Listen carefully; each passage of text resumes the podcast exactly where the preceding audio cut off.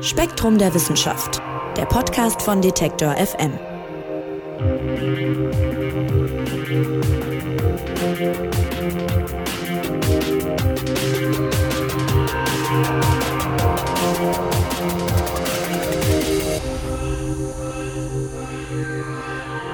Hallo und herzlich willkommen hier beim Spektrum Podcast. Mein Name ist Marc Zimmer und ich freue mich wie immer, dass ihr dabei seid, wenn es bei uns heute um die Klimakrise geht, um die Folgen der Erderwärmung einzudämmen. Da müssen wir ja in den nächsten Jahren massiv CO2 einsparen. Und mittlerweile ist es aber so weit, dass das Einsparen eigentlich allein gar nicht mehr ausreicht. Wir müssen es auch zusätzlich noch schaffen, Kohlenstoffdioxid irgendwie aus der Atmosphäre zu entfernen. Und da gibt's verschiedene Ansätze, an denen die Forschung bereits arbeitet. Und einen relativ neuen, den wollen wir uns heute mal anschauen, und zwar mit Spektrum-Redakteurin Verena Tang. Hallo Verena. Hallo Marc. Verena, wir schauen heute zusammen auf die arabische Halbinsel, genauer gesagt in den Oman. Dort liegt nämlich an der Küste das sogenannte Hadja-Gebirge und darin wiederum gibt es so ein kleines abgelegenes Wüstental. Wadi Lawaini heißt das. Äh, vielleicht beschreib uns doch erstmal kurz, wie es da aussieht. Ja, also ich selber war noch nie da, deswegen kann ich das nicht aus persönlicher Erfahrung erzählen. Aber du hast die Bilder gesehen sozusagen. Genau, wer nämlich da war, ist der Douglas Fox. Das ist der Autor von unserem Artikel ähm, in diesem Spektrum und der hat ein wissenschaftliches Team dort bei ihrer Arbeit begleitet. Und er beschreibt es eben als sehr karges Tal, in dem so ein paar kleine Pflänzchen wachsen, aber hauptsächlich eben eher Felsen und sandig. Ähm, es ist umringt von Felsen und zwischendrin gibt es so kleine Tümpel mit sehr blauem Wasser. Klingt also alles erstmal sehr idyllisch so. Ja. und dieses Tal ist jetzt umringt von Bergen. Das ist erstmal nicht ungewöhnlich, aber diese Berge, die haben eine Besonderheit. Forscherinnen und Forscher sagen, die könnten helfen, den Verlauf der Klimakrise wirklich nachhaltig zu beeinflussen. Und deshalb ist dort seit einiger Zeit das von dir bereits erwähnte Forschungsteam im Einsatz. Bitte widmen Sie Ihre Aufmerksamkeit unserem Werbepartner. Alles ist in Wechselwirkung. Auf diesem Gedanken von Alexander von Humboldt basiert die Ausstellung Nach der Natur im Humboldt Forum. Nachhaltigkeit, Umweltzerstörung, Klimawandel, Artensterben, Wissenschaft und Forschung. Das sind Themen, mit denen sich das Humboldt-Labor beschäftigt. Verdeutlicht werden die komplexen Verbindungen zwischen Mensch und Natur. Und besonders ist das interaktive Ausstellungskonzept. Als Besucherin oder Besucher könnt ihr nämlich selbst bestimmen, was euch präsentiert wird. Das Humboldt-Labor der Humboldt-Universität zu Berlin wird als moderne Wunderkammer inszeniert und knüpft an die Geschichte der Universitätssammlungen an. Eine Audiospur stellt den Objekten literarische Zitate zur Seite. Regelmäßig finden Führungen durch die Ausstellung und Veranstaltungen mit wissenschaftlichen und künstlerischen Inhalten statt. Was hat Wissenschaft mit unserem eigenen Leben zu tun? In Nach der Natur könnt ihr einer Antwort auf diese Frage ein Stück näher kommen. Der Eintritt ist kostenlos. Mehr Infos zu Nach der Natur findet ihr in den Show Notes dieser Episode. Was macht diese Berge denn so besonders? Ja, das Besondere an diesen Felsen ist, dass es eine Formation aus dem Erdmantel ist. Das heißt, die sind irgendwo im Inneren, im Erdmantel einmal entstanden und vor vielen Millionen Jahren an die Erdoberfläche rausgekommen.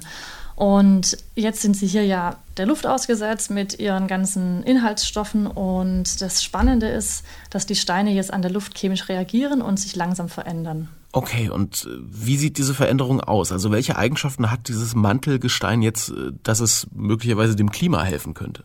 Ja, das Interessante ist, ist also dieses Mantelgestein hier, das hat sehr viel Calcium und Magnesium. Also das ähm, besteht eben aus Mineralen, die sehr viel davon beinhalten. Und diese beiden Elemente, die reagieren sehr gerne mit dem CO2 aus der Luft. Und damit bilden sie sogenannte Carbonate, also feste Gesteine. Sie binden also das CO2 aus der Luft und verwandeln es sozusagen selber in Gestein. Und man sieht es auch direkt in den Felsen. Diese dunklen Felsen haben überall so helle Adern, die sich durchziehen, ja, wie so, wie so Ästchen oder wie so Adern tatsächlich. Und die bestehen eben aus dem neu gebildeten Carbonatgestein. Das heißt, überall, wo diese hellen Adern sind, da haben eben Ionen aus dem aus dem Fels, also Magnesium- oder Calciumionen mit dem CO2 und dem Sauerstoff aus der Luft reagiert und haben sich zu Carbonat verbunden. Und genau, das Spannende ist jetzt eben, das CO2 kommt da in die Felsen rein, wenn es regnet. Das heißt also, wenn ein Regentropfen aus der Luft runterfällt und so langsam versickert in den Spalten, dann bringt er eben zahlreiche gelöste Stoffe mit, zum Beispiel eben auch CO2 und Sauerstoff. Und dieses CO2, das verbindet sich dann eben mit dem Magnesium oder dem Calcium aus dem Gestein, während das Wasser eben immer weiter runtersickert. Und genau so bilden sich langsam in den Rissen eben diese Carbonatadern raus. Das heißt, ich habe quasi hier, ja, ich habe hier quasi eine große Formation, die mir das CO2 aus der Luft zieht und in festes Gestein verwandelt. Ja, und das Forschungsteam vor Ort schätzt jetzt, dass das Mantelgestein da im Oman jedes Jahr bis zu 100.000 Tonnen des Treibhausgases aufnehmen und in so Minerale in Carbonat eben verwandeln könnte. Das ist gut, das reicht aber nicht aus, um den Klimawandel jetzt wirklich nachhaltig zu beeinflussen, schreibt ihr im Spektrum Magazin. Aber Deshalb wollen Wissenschaftlerinnen und Wissenschaftler dieses Gestein, ich sag mal in Anführungszeichen, tunen. Also die wollen sozusagen die Eigenschaften dieses Gesteins noch besser machen. Und daran arbeitet auch dieses Forschungsteam in diesem Wüstental. Wie stellen die sich das denn vor? Ja, die natürlichen Prozesse, die sind natürlich zu langsam, dass sie rechtzeitig, äh, sage ich mal, bei unserem großen Unterfangen unterstützen könnten. Und deswegen muss man jetzt einen Weg finden, wie die Reaktion eben schneller abläuft und wie das Ganze in einem Tempo passiert, sodass es auch bei der, ja, bei der Klimakrise hilft. Mm, ich meine, zum einen muss man natürlich nicht warten, bis es regnet. Das ist logisch. Wir wollen also irgendwie Wasser und CO2 in diesen Stein bekommen. Das könnte man zum Beispiel durch Bohrungen erreichen, indem man eben Bohrlöcher bohrt und eben Wasser und CO2 darunter pumpt. Und zum anderen muss man eben gucken, unter welchen Bedingungen läuft die Reaktion gut ab. Und sie läuft zum Beispiel besser ab, wenn es wärmer ist. Und das ist ganz geschickt, da kann man das Gestein selber nutzen, denn je tiefer ich in der Erde gehe, desto wärmer wird es auch. Und dieses Gestein ist bis zu drei Kilometer dick. Das heißt, ich habe da also wirklich ordentlich, ähm, ja, ein ordentliches Potenzial, kann da also in die Tiefe bohren. Und dort unten, sage ich mal, in drei Kilometern Tiefe wäre es ungefähr 100 Grad warm. Und wenn ich jetzt also ein Bohrloch habe und da eben Wasser reinpumpe und CO2 reinpumpe und es dann da unten bei 100 Grad reagiert, dann läuft das Ganze schon relativ viel schneller ab. Und ganz konkret wollen sie es eben CO2 einleiten in das Gestein und durch ein anderes Rohr Wasser einleiten. Das reagiert dann da unten, läuft durch den Stein hindurch, versickert, bildet Carbonat und das vom CO2 befreite Wasser kommt an anderer Stelle eben wieder nach oben. Also ich pumpe quasi heißes Sprudelwasser durch das Gestein und bekomme oben wieder das nicht sprudelige Wasser wieder raus, wenn man das ganz, ganz einfach sagt. Genau. Und wie könnte sowas denn konkret aussehen? Also ich meine, natürlicherweise läuft das eben nicht so ab. Müsste ich dann da, was weiß ich, eine Fabrikhalle um das Gebirge drumherum stellen, um dann sozusagen den richtigen Druck, die richtige Temperatur und irgendwas äh, zu schaffen und müsste da sozusagen weiß ich nicht, Wasser eben konstant draufleiten, nicht so unregelmäßig wie bei Regen. Also wie, wie könnte sowas konkret aussehen?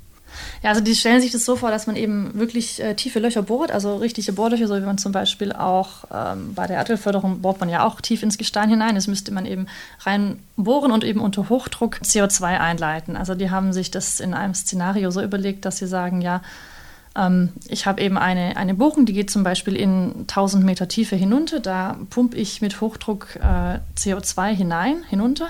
Durch ein anderes Bohrloch habe ich eben heißes Wasser oder Wasser. Das pumpe ich ebenfalls da hinunter. Und dort unten in dieser diesem 100 Grad warmen Fels, kommt das beides dann zusammen. Dort kann das CO2 im Wasser mit dem Fels reagieren und das sozusagen CO2-lose oder CO2-arme Wasser, das muss an anderer Stelle eben wieder nach oben gepumpt werden. Es klingt alles schon ziemlich äh, aufwendig erstmal. Eine Frage, die sich mir zum Beispiel stellt, ist, wo holt man dieses CO2 denn jetzt her? Also könnte man da sozusagen CO2 aus aller Welt hin transportieren zu diesem Stein und das dann da verarbeiten lassen? Naja, die Idee dahinter ist ja, das CO2 direkt aus der Luft abzutrennen. Und wo ich das CO2 jetzt auf der Welt abtrenne, ist ja egal. Das verteilt sich ja automatisch. Das heißt, ich könnte also wirklich direkt dort Maschinen aufstellen, die das CO2 aus der Luft ziehen. Das nennt sich dann eben direkte Luftabscheidung oder Direct Air Capture, ist vielleicht manchen ein Begriff. Und dazu gibt es bereits Verfahren, da gibt es Maschinen, die das können. Ähm, ein Beispiel ist zum, in Island. Da macht eine Firma genau das. Also sie hat ähm, eben diese Luftabscheidungsmaschinen dort, die CO2 aus der Luft filtern und die pumpen es auch direkt in die Erde. Die arbeiten mit einem anderen Gestein, deswegen ist es ein bisschen was anderes als jetzt hier im Oman. Aber im Endeffekt, diese Technologien, die haben die bereits dort laufen. Sowas könnte man sich auch dort im Oman vorstellen und dann hätte man das Ganze direkt vor Ort. Ah, das heißt aber, diese Technologie wäre jetzt nicht auf den Oman beschränkt, sondern solche, solche Gegebenheiten findet man noch an anderen Orten auf der Erde und könnte die sozusagen öfter dann einsetzen, also diese Technologien. Ja, also es gibt solche Mantelformationen auch an anderen Orten auf der Erde und ähm, klar, der Oman ist es eben ein Beispiel, weil es da eben diese prominenten Formationen gibt, aber sowas könnte man auch woanders auf der Erde einsetzen. Okay, und wenn man jetzt diese Bedingungen so schafft, wie du es gerade beschrieben hast, und das CO2 sozusagen besser in den Stein bekommt, dann könnte man auch ich sag mal, eine Menge speichern, die wirklich sich auf die Klimakrise auswirken könnte. Das hoffen zumindest Forscherinnen und Forscher. Ja, also die Wissenschaftler, die dort vor Ort arbeiten und die sich das ganze Konzept ersonnen haben, die sagen, also sie hoffen, dass sie mal eine Milliarde Tonnen CO2 pro Kubikkilometer und Jahr dort in Carbonate verwandeln können. Das ist das schon ganz schön viel. Wir haben ungefähr 15.000 Kubikkilometer von diesem Gestein dort im Oman und da könnte man also schon eine ganze Menge mitmachen. So dass es auch wirklich Auswirkungen auf den Klimawandel haben könnte im besten Fall. Genau. Jetzt ist diese Idee, CO2 in den Boden zu pumpen, ja schon ein bisschen älter. Also da gab es schon, schon mehrere Anläufe. Aber es gibt da, wenn ich das richtig weiß, auch immer viel Kritik dran. Also beispielsweise die Frage, was ist denn, wenn das nicht da unten bleibt? Also man pumpt ja immer noch irgendwie Gas in die Erde. Ist das denn bei diesem Mantelgestein anders? Oder also wie nachhaltig wäre das? Ja, man muss da unterscheiden zwischen äh, verschiedenen Arten der Speicherung. Also was, worauf du, glaube ich, anspielst, ist, dass man das Gas unterirdisch speichert und eben als Gas dort speichert, wobei es dann immer die die Frage gibt, kommt das Gas irgendwann wieder raus? Ja, das ist äh, das, was du gesagt hast. Das wäre der eine Ansatz, eben das in Form von Gas unterirdisch zu speichern. Der andere Ansatz ist eben das, was Sie hier im Oman zum Beispiel verfolgen und das, was Sie auch in Island machen, ähm, dass man das Gas in einen festen Stoff verwandelt. Und der Feststoff, der kann sich ja erst nicht mehr groß bewegen, der kann erst nicht mehr einfach so an die Oberfläche kommen wie ein Gas, das ich unterirdisch gespeichert habe. Deswegen sagen eben Befürworter von dieser Technologie, dass das ähm, sicherer sei in dieser Hinsicht. Ah, okay, weil ich dachte jetzt so ein bisschen auch an äh, das umstrittene Fracking. Also das klang irgendwie für mich so ein bisschen so, wenn man ähm, Gase in die Erde pumpt und dann muss man ja beim Fracking offenbar auch zum Beispiel Nebenwirkungen erwarten, wie dass die Erde da irgendwie aufbricht oder was auch immer. Aber du sagst, der Unterschied ist eigentlich, dass man eben nicht Hohlräume mit richtigem Gas füllt, sondern eben dafür sorgt, dass das Gas in den Festzustand kommt. Ja, schon, aber du sprichst da was ganz Wichtiges an. Ich meine, ich habe ja trotzdem ein Gas, das ich unter Hochdruck in die Erde pumpe und davon eben sehr, sehr viel. Und natürlich passiert da einiges ähm, mit dem Gestein und natürlich muss man da auch gucken, was, was passiert dann oberirdisch oder was passiert jetzt überhaupt äh, Nebenwirkungen, wie du es äh, so schön genannt hast. Und man muss sich da eben auf ganz kleiner Skala vielleicht mal vorstellen, was da passiert. Also wenn ich dieses Gas hinunterpumpe, ja, dann habe ich eben diese Gasmoleküle und die verbinden sich jetzt mit schon vorhandenen ähm, Ionen unten und bilden eben einen neuen Feststoff. Natürlich dehnt sich das Ganze aus, das braucht ja Platz. Das Zeug muss ja irgendwo hin. Und was du mit Fracking beschrieben hast, trifft es dann eigentlich ganz gut. Und das haben auch die Wissenschaftliche beobachtet, wenn sich diese Carbonatadern bilden, wenn also die ähm, Calcium- und Magnesiumionen mit dem CO2 reagieren und eben diese Carbonate bilden.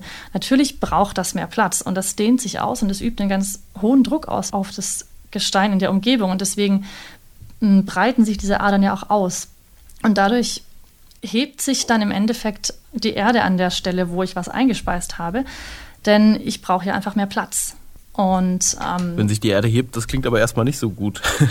Nein, das klingt natürlich nicht so toll und deswegen muss man da auch natürlich wirklich aufpassen, was man macht und wie viel man da reinpumpen kann und ähm, was das dann bewirkt. Die haben das auch berechnet, beziehungsweise sie haben es abgeschätzt und sagen so, also eine Hausnummer, wenn man jetzt zum Beispiel jährlich eine Milliarde Tonnen CO2, was ja wirklich eine Menge ist, eine Milliarde Tonnen CO2 pro Jahr dort speichern würde und das sich verteilen würde unter einer Fläche von 300 Quadratkilometer, was ja auch schon eine ganze Hausnummer ist, dann würde sich der Boden im Jahr 30 Zentimeter heben. Das will jetzt natürlich niemand. Ähm, man kann dann ein bisschen damit spielen, sagen, ich mache nur eine Million Tonnen CO2 im Jahr dann auf die gleiche Fläche, dann habe ich weniger als einen Millimeter pro Jahr. Aber sie denken auch schon darüber nach, ob man zum Beispiel diese ganzen diese ganze Infrastruktur, ja, also diese Bohrlöcher und so weiter in Richtung Küste verlegt. Es gibt auch ähm, dort an der Küste und unter dem Meer eben diese Mantelformationen, dass man sagt, ich, ich gucke, dass ich diese ganze Geschichte unter das Meer verlagere. Dann kann sich von mir aus dem Meeresboden dort ein bisschen heben, aber das stört dann keinen. Also es gibt da alle möglichen Überlegungen, wie man das, hm, sage ich mal, minimieren kann. Aber da muss man wirklich gucken, natürlich, was bringt es jetzt an Nebenwirkungen mit sich und das von vornherein gut bedenken. Du sprichst ja auch diese Infrastruktur an, die man dafür bräuchte. Am Ende muss man ja auch viel bauen und viel Energie aufwenden, wenn ich das richtig verstehe, um überhaupt diese Technologie dann einsetzen zu können. Das wiederum produziert aber ja auch wieder CO2. Also wenn ich da jetzt eine Fabrik zum Beispiel hinstelle, die das kann oder die das, die das tut oder irgendwelche großen Maschinen, äh, lohnt sich diese Rechnung denn am Ende? Ja, es kommt natürlich immer darauf an, was mache ich genau. Also die Wissenschaftler, um die es hier geht, die haben zum Beispiel vorgeschlagen, ungefähr 5000 Bohrlöcher zu bohren und dann eben Gas und Wasser einzuleiten in diese Mantelformation. Das klingt natürlich nach einer großen Menge. Ja. Ja, klingt gigantisch und Dann hat ein Wissenschaftler aus Pennsylvania, die haben berechnet, wie viel würde man denn ungefähr benötigen an, ähm, an Energie, um das Ganze hinzubekommen. Wenn man jetzt eine Milliarde Tonnen wirklich nimmt, Kohlenstoffdioxid aus der Luft, dann bräuchte man dazu 700 Milliarden bis 1,3 Billionen Kilowattstunden Energie. Das ist natürlich wirklich eine Menge. Ähm, gleichzeitig haben sie berechnet, dass man dazu zum Beispiel Solaranlagen verwenden könnte mit 300 bis 600 Quadratkilometern Fläche. Und die sagen, ja, wir haben hier eine ganze Menge Wüste, eine ganze Menge Fläche, da könnte man sowas problemlos aufstellen. Also wir halten fest, das Ganze klingt erstmal ziemlich vielversprechend, auch wenn es noch einige offene Fragen gibt, was zum Beispiel dieses Anheben des Erdbodens äh, angeht.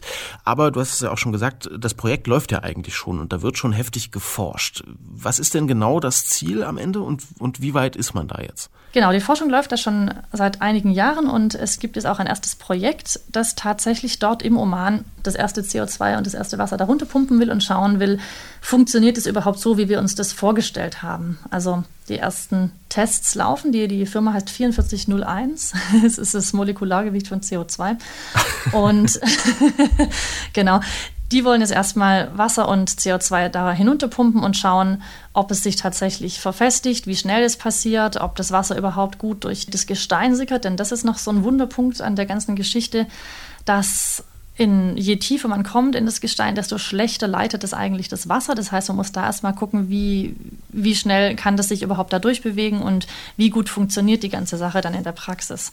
Und das wollen die jetzt machen. Diese Versuche laufen, soweit ich weiß, gerade schon. Und Sie haben angekündigt, dass Sie Ende des Jahres so quasi die Machbarkeit ähm, mal angeschaut haben und wissen, ob es prinzipiell funktioniert. Verena, wir haben jetzt viel über technische Herausforderungen gesprochen. Mhm. Es gibt aber ja noch andere bei solchen Großprojekten. Das kennt man auch aus allen möglichen Branchen, aber es ist in der Wissenschaft und der Forschung eben auch nicht anders. Ähm, das hat einmal was mit Ressourcen natürlich zu tun, Geld, mhm. aber auch Material und es hat auch eine politische Dimension, äh, nämlich irgendjemand muss ja dafür bezahlen und es also auch für, mhm. naja, ich sag mal, wichtig genug erachten, dass man da eben auch Geld reinschießt. Ihr schreibt es auch schön auf in dem Satz, äh, solche Technologien werden nur entstehen, wenn es sich auch lohnt. Mhm. Was ist damit gemeint? Ja, die Frage ist natürlich immer, wer bezahlt das Ganze. Ne? Also wir haben ja vorher schon gesagt, die, die Abscheidung aus der Luft, also die Luftabscheidung von CO2 gibt es schon. Das Problem ist halt, sie ist noch sehr teuer. Ein Team von Forschern aus den USA hat auch mal berechnet, wie viel kostet eigentlich so eine Tonne CO2 aus der Luft äh, abzuscheiden, wenn man jetzt wirklich die Kosten für die Infrastruktur, für die Mitarbeiter und so weiter mit einberechnet. Und die kamen so auf zwischen 120 und 200 Dollar pro Tonne. Das ist zu teuer, ne? Ja, es klingt natürlich recht viel. Vor allem muss man sich eben anschauen, wie hoch sind momentan die CO2-Steuern oder CO2-Preise und sage ich mal, das passt nicht zusammen. Ja? Also entweder müssten Unternehmen quasi freiwillig für die Entsorgung von ihrem CO2 bezahlen und so eine Firma damit beauftragen. Ich sage mal, das finde ich ist relativ unwahrscheinlich. Ähm, oder man müsste eben äh, CO2 stärker bepreisen oder besteuern und ähm, das über diese Schiene finanzieren. Also das Ganze hängt einerseits am CO2-Preis und natürlich andererseits an der Technologie. Das heißt, wenn sich die Technologie ähm, weiterentwickelt, dann wird es auch irgendwann billiger. Also diese zwei Sachen, an denen muss man eben, auf die muss man eben gucken. Ja, also es sind noch einige Abwägungen, sage ich mal, zu treffen und das Ganze ist wohl noch Zukunftsmusik, ne? Auch wenn schon ein erstes Projekt dazu jetzt läuft. Ja, klar. Also das, das erste Projekt läuft, wie gesagt, aber das ist natürlich ein Pilot, ja, ein Pilotunternehmen. Und die schauen jetzt, ob das funktioniert. Und man muss natürlich noch eine Menge Sachen klären. Ja, also wo kommt das Wasser her? Die andere Sache ist natürlich, ähm, Süßwasser im Oman ist es vielleicht auch nicht gerade das, was da am, am reichlichsten vorhanden ist. Klappt es vielleicht auch mit Salzwasser? Da gibt es auch schon Ideen dazu. Ähm, wo soll die Infrastruktur stehen? Muss man sich sicher auch mal überlegen. Hm. Woher kommt die Energie, wie du schon angesprochen hast? Ja, welche Nebenwirkungen wollen wir in Kauf nehmen? Ähm, wer bezahlt Also diese ganzen Dinge muss man, muss man nochmal sich anschauen, ja. Gibt es denn trotzdem schon, abschließende Frage, ein, ein Zieldatum, sage ich mal? Also hat sich diese Firma oder generell die Forschungssparte irgendwie ein Ziel gesetzt, ab wann diese Technologie großflächig zum Einsatz kommen könnte? Also die, die Firma, von der wir gesprochen haben, die hat tatsächlich angekündigt, dass sie Anfang 2022 kommerziell schon CO2 dort einspeisen will. Aber ob das funktioniert, das ähm, weiß man natürlich noch nicht so genau. Ach, doch schon so bald. Na gut, mhm. also wenn, wenn das klappt, werden wir sicherlich nochmal drüber sprechen. Auf jeden Fall. Ja, und den Artikel zur CO2-Fixierung im Mantelgestein im Oman, Den gibt's übrigens auch mit vielen Bildern aus dem Oman im neuen Spektrum Magazin. Das könnt ihr im Zeitschriftenhandel kaufen oder auch online auf spektrum.de. Und ich sag dir, liebe Verena, vielen Dank, dass du uns mitgenommen hast auf die arabische Halbinsel zu diesem spannenden Forschungsprojekt. Ja, sehr gerne. Wie begegnen wir der Klimakrise? Das ist übrigens auch Thema in unserem Podcast Mission Energiewende bei Detektor FM. Wenn ihr da mal reinhören wollt bei den Kollegen, das freut die sicher. Und was uns angeht, den Spektrum Podcast, abonniert uns doch gerne und sagt's weiter, wenn euch dieser Podcast gefällt. Mein Name ist Marc Zimmer. Wir hören uns kommende Woche wieder. Bis dahin sage ich Tschüss und macht's gut. Spektrum der Wissenschaft, der Podcast von Detektor FM.